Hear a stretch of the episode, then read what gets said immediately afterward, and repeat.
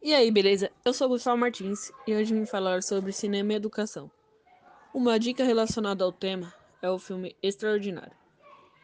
O autor do filme se chama Steven Chbosky e o filme foi estrelado por Julia Roberts.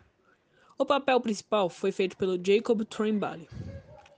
O filme é daqueles que justifica a existência dos cinemas, tocante inspirador desde o início até o fim. A história gira em torno de Augustin Pullman, um menino com deficiência facial que foi educado em casa, até que os pais decidem que talvez seja a hora do menino encarar essa nova fase em sua vida, estudar em uma escola. E é nessa escola que August se depara com várias situações de bullying, piadas maldosas e olhares estranhos. Mas também é neste mesmo local que ele faz amizades puras.